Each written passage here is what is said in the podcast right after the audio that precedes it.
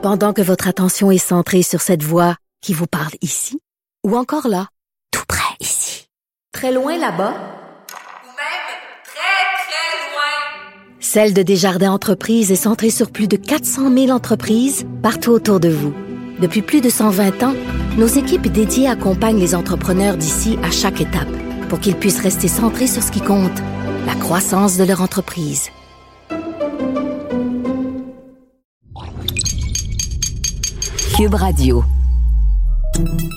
Salut, c'est Charles Tran avec l'équipe dans 5 minutes. On s'intéresse aux sciences, à l'histoire et à l'actualité. Aujourd'hui, on parle de femmes et de pouvoir, mais surtout de leur propension à privilégier la population avant l'économie. Est-ce qu'elles ont tendance à prioriser les populations devant les entreprises lorsque vient le temps d'offrir des aides et des services? On l'observe, en tout cas, avec la pandémie. On a parlé de, ces femmes chefs d'État, Jacinda Ardern en Nouvelle-Zélande, Tsai Ing-wen à Taïwan et même la chancelière allemande de droite, Angela Merkel. Détermination, volontarisme, anticipation, réactivité, franchise, empathie, intégrité, ce sont des, des mots qui ont décrit leur gestion de la crise. Des faits qui semblent confirmer les projections et résultats d'études menées un peu avant la pandémie dans l'ancien monde. Voici Élise Jeté. Des recherches nous ont déjà démontré que dans les gouvernements, le leadership des femmes est plus démocratique alors que les hommes ont une approche autocratique. Well, they're losing their lives everywhere in the world.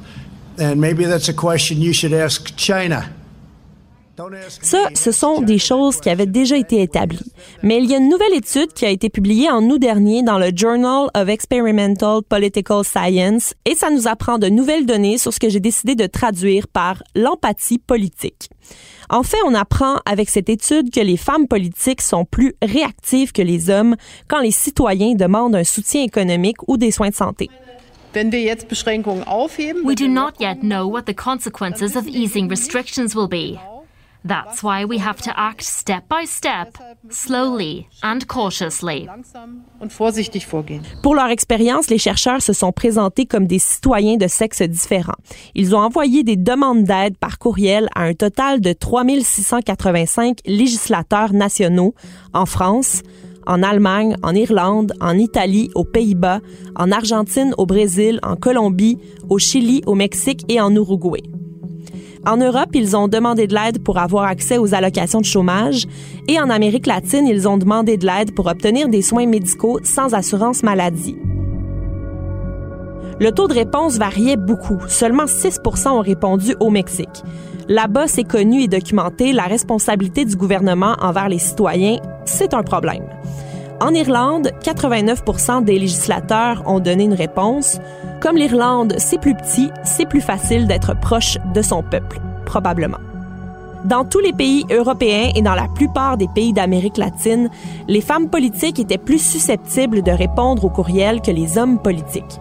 Les femmes parlementaires ont répondu dans 28% des cas contre 23% chez les hommes. L'écart était plus grand dans certains pays, jusqu'à 13 points de pourcentage en Colombie. Et non seulement les femmes répondent plus, mais on a davantage répondu aux messages qui provenaient des femmes. 26 des cas contre 23 avec les messages des hommes.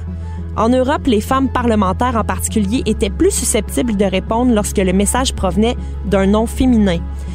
On parle de 44% pour les femmes contre 36% chez les hommes. Ces différences-là nous font pas tomber en bas de chaise. L'écart est pas très grand, mais l'étude est vraiment importante parce qu'elle est vraiment différente de certaines expériences semblables menées avant. Une étude antérieure rapportait qu'il n'y avait aucune différence entre les réponses des hommes et des femmes. Et une autre démontrait que les législateurs masculins étaient plus enclins à répondre que les femmes. Même si l'étude a été menée avant la pandémie, elle offre des informations qui sont encore valides aujourd'hui. Avec les différentes crises sanitaires et économiques provoquées par la COVID-19 dans presque tous les pays, les gens ont besoin de plus d'informations et d'assistance que jamais de la part de leurs élus. Pourtant, les femmes représentent moins de la moitié des législateurs nationaux dans tous les pays du monde, sauf quatre, le Rwanda, Cuba, la Bolivie et les Émirats arabes unis. Au Canada, on parle de 98 femmes sur 338 législateurs, ce qui équivaut à 29 de femmes seulement.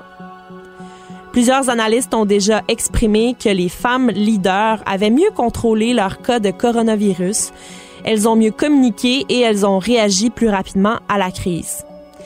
La partie qu'on ignore toujours dans l'étude qui nous intéresse aujourd'hui, c'est pourquoi.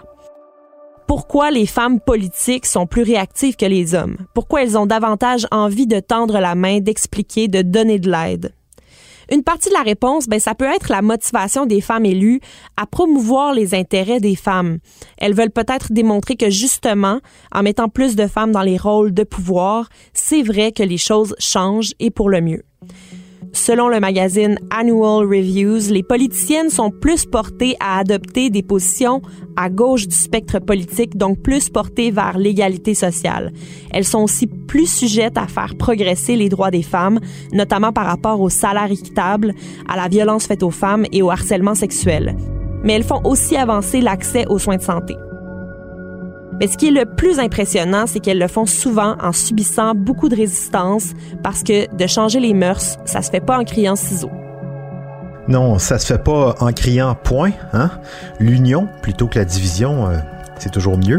On parlait des femmes au pouvoir, Merkel en Allemagne, Arden en Nouvelle-Zélande, et là, Kamala Harris, vice-présidente des États-Unis. Hâte de voir comment euh, elle va arriver à s'illustrer à Washington dans ce monde encore très dominé par euh, des messieurs. Merci, il y jeté. C'était en cinq minutes.